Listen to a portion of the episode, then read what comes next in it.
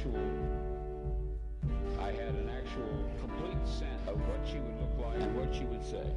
I had an actual complete sense. I had an actual actualized reality. I had an actual complete sense of I even knew that her hair would be black. I had an actual deja vu. I had an actual an alternative world. I had an actual complete sense of what she would look like and what she would say. I had an actual complete sense. I had an actual complete sense. I had an actual complete sense of what she would look like and what she would say.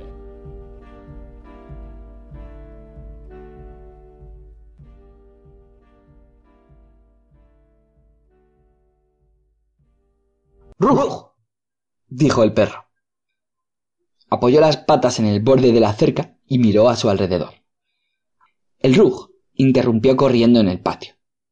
Despuntaba la mañana y el sol aún no había salido. El aire era gris y frío y las paredes de la casa estaban cubiertas de una película de humedad. Sin dejar de mirar, el perro entreabrió las fauces y clavó las negras garras en la madera de la valla. El Rug se detuvo junto a la puerta abierta del patio. Era pequeño, delgado y blanco, y las patas apenas parecían sostenerlo. El Rug parpadeó, y el perro le enseñó los dientes. ¡Rug! repitió. El eco repitió el sonido en la silenciosa penumbra matinal. Todo estaba callado y apacible. El perro se puso a cuatro patas y atravesó el patio en dirección a la escalera del porche. Se sentó en el primer peldaño y miró al Rug. Este le devolvió la mirada. Luego alargó el cuello hacia la ventana de la casa y la husmeó. El perro cruzó el patio a la carrera. Golpeó la cerca y el portón tembló y crujió por la fuerza del impacto. El Rug se alejó a toda prisa por el sendero con un trotecillo ridículo. El perro se echó junto a la cerca, con la respiración agitada y la roja lengua colgando. Siguió contemplando al Rug mientras se alejaba. El perro yació en silencio. Sus ojos negros brillaban. Amanecía. El cielo empezó a clarear. El aire de la mañana transportó los sonidos de la gente que despertaba. Las luces se encendieron detrás de los visillos. Una ventana se abrió al frío de la mañana. El perro continuó inmóvil. Vigilaba el sendero.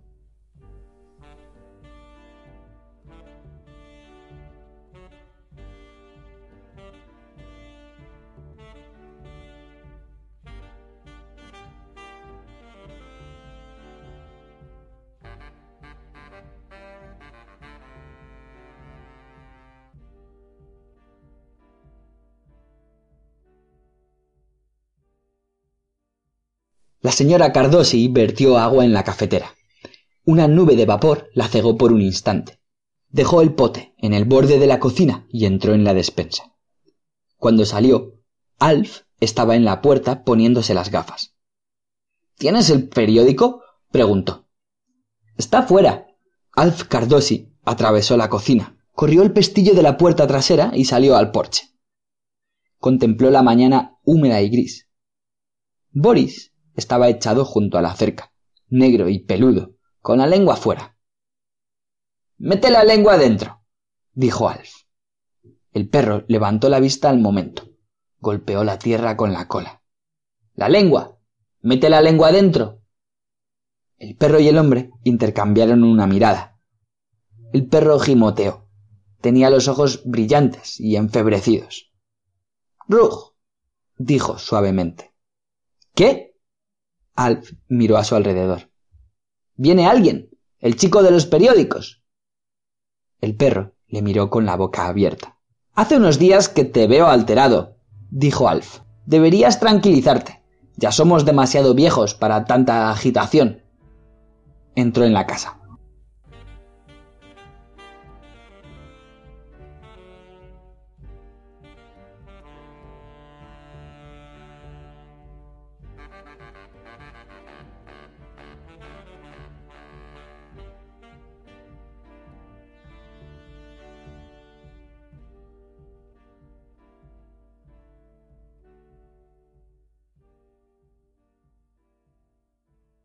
Salió el sol.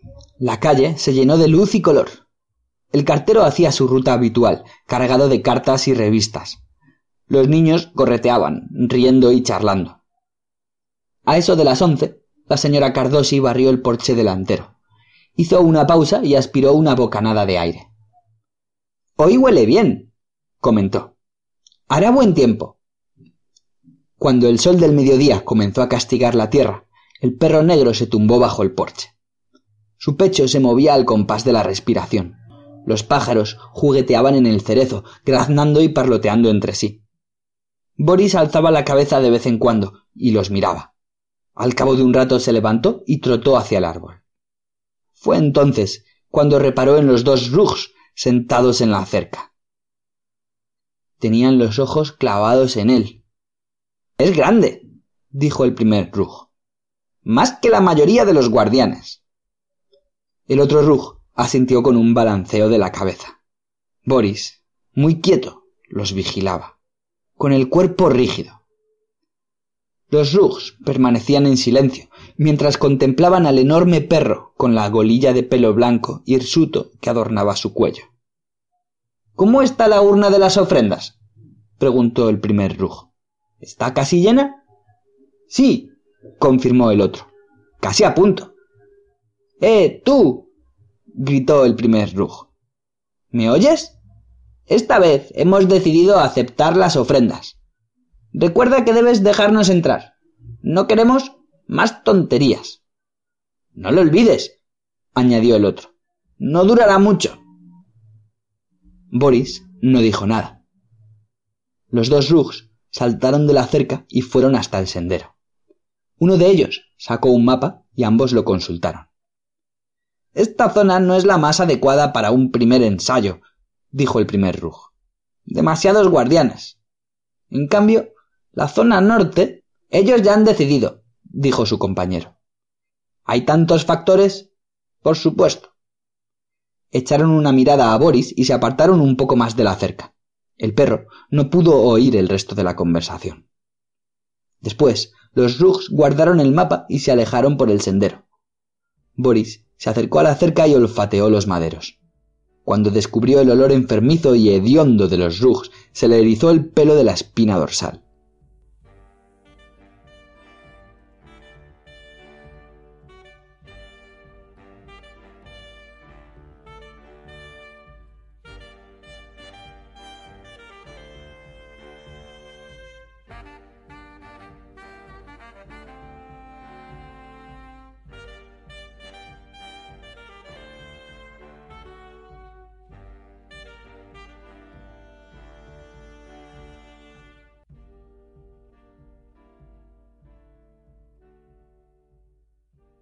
Cuando Alf Cardosi llegó a casa por la noche, el perro montaba guardia junto al portón, escudriñando el sendero.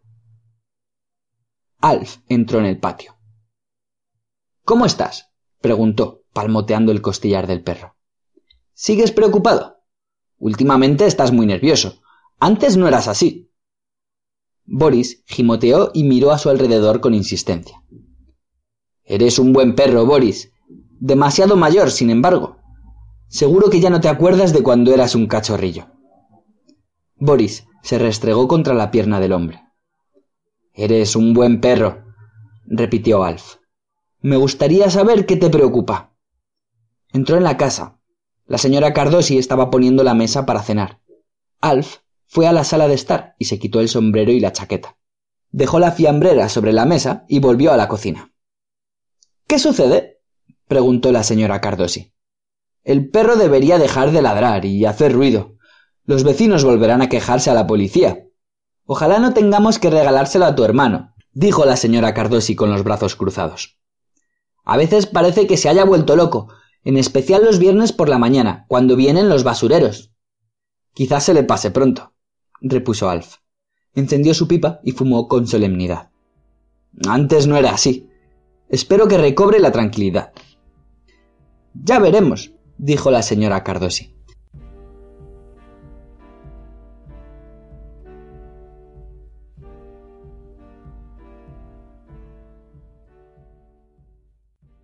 El sol salió, frío y ominoso. La niebla colgaba de los árboles y ocupaba las partes más bajas. Era viernes por la mañana. El perro negro estaba tendido bajo el porche, con el oído alerta y los ojos bien abiertos. Tenía el pelaje endurecido por el rocío y al respirar desprendía nubes de vapor que se mezclaban con el escaso aire que corría. De repente ladeó la cabeza y se incorporó de un salto.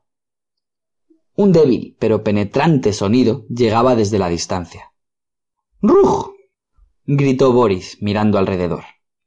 Corrió hacia el portón, se alzó sobre las patas traseras y apoyó las delanteras en la cerca. El sonido se repitió de nuevo, más fuerte, no tan lejano como antes. Era estridente y metálico, como si algo rodara o una gigantesca puerta se abriera. ¡Ruj! gritó Boris. Escudriñó ansiosamente las ventanas oscurecidas que había por encima de su cabeza. Nada se movió. Nada. Y entonces vio que los Rugs avanzaban por la calle. Los Rugs y su camión avanzaban bamboleándose, traqueteando sobre las piedras con gran estrépito. ¡Rug! volvió a gritar Boris. Sus ojos brillaban en las tinieblas. Luego se calmó, se echó en el suelo y esperó, atento al menor sonido. Los Rugs detuvieron el camión frente a la casa. Pudo oír cómo se abrían las puertas y bajaban a la calzada. Boris empezó a correr en círculos. Gimió y apuntó con el hocico hacia la casa. El señor Cardosi se incorporó un poco en la tibia oscuridad del dormitorio y echó un vistazo al reloj. Maldito perro. murmuró. Maldito perro. hundió el rostro en la almohada y cerró los ojos. Los rugs bajaban por el sendero. El primer rug empujó la puerta hasta que cedió. Los rugs entraron en el patio. El perro retrocedió. ¡Rug! ¡Rug! gritó. El horrible y acre olor de los rugs le hizo salir huyendo. La urna de las ofrendas, dijo el primer rug. Creo que está llena. Sonrió al aterrorizado perro. Muy amable de tu parte. Los rugs se acercaron al cubo de metal. Uno de ellos sacó la tapa. ¡Rug! ¡Rug! gritaba Boris, acurrucado junto al primer escalón del porche. ¡Rug! ¡Rug! ¡Rug! gritaba Boris, acurrucado junto al primer escalón del porche. Temblaba de miedo. Los rugs levantaron el cubo y lo pusieron de costado. El contenido se desparramó sobre el suelo y los rugs destrozaron las bolsas de papel. Eligieron las mondaduras de naranja, los trozos de pan tostado y las cáscaras de los huevos. Uno de los rugs se metió una cáscara de huevo en la boca y la destrozó con un crujido. ¡Rug! gritó Boris casi para sí, perdida toda esperanza. ¡Rug! Los rugs casi habían terminado de recoger las ofrendas. Hicieron una pausa y miraron a Boris. Entonces, lenta y silenciosamente, alzaron la vista hacia la casa y examinaron las paredes, el estuco y la ventana con el visillo de color pardo todavía corrido. ¡Rug! ¡Rug! chilló Boris y avanzó hacia los intrusos con ágiles movimientos, enfurecido y asustado al mismo tiempo. Los rugs se apartaron de la ventana a regañadientes, salieron por el portón y lo cerraron. Miradlo, dijo el último rug con desprecio mientras levantaba el extremo de la manta hasta la altura del hombro. Boris cargó contra la cerca, con las fauces abiertas y dispuestas a triturar. El rug más grande agitó los brazos frenéticamente y Boris retrocedió. Se tumbó al pie de la escalera del porche, con la boca aún abierta. Dejó escapar un terrible gemido de desdicha, un aullido que expresaba toda su tristeza y desesperación. Vámonos, dijo uno de los rugs al que permanecía junto a la cerca. Echaron a andar por el sendero. Bueno, excepto estos lugarejos custodiados por los guardianes, la zona ha quedado despejada, dijo el rug más grande. Me alegraré cuando hayamos acabado con este guardián en particular. Nos causa muchos problemas. No te impacientes, sonrió otro rug. Tenemos el camión repleto. Dejemos algo para la semana que viene. Todos los rugs rieron. Ascendieron por el sendero, transportando las ofrendas en la manta sucia que se hundía por el centro.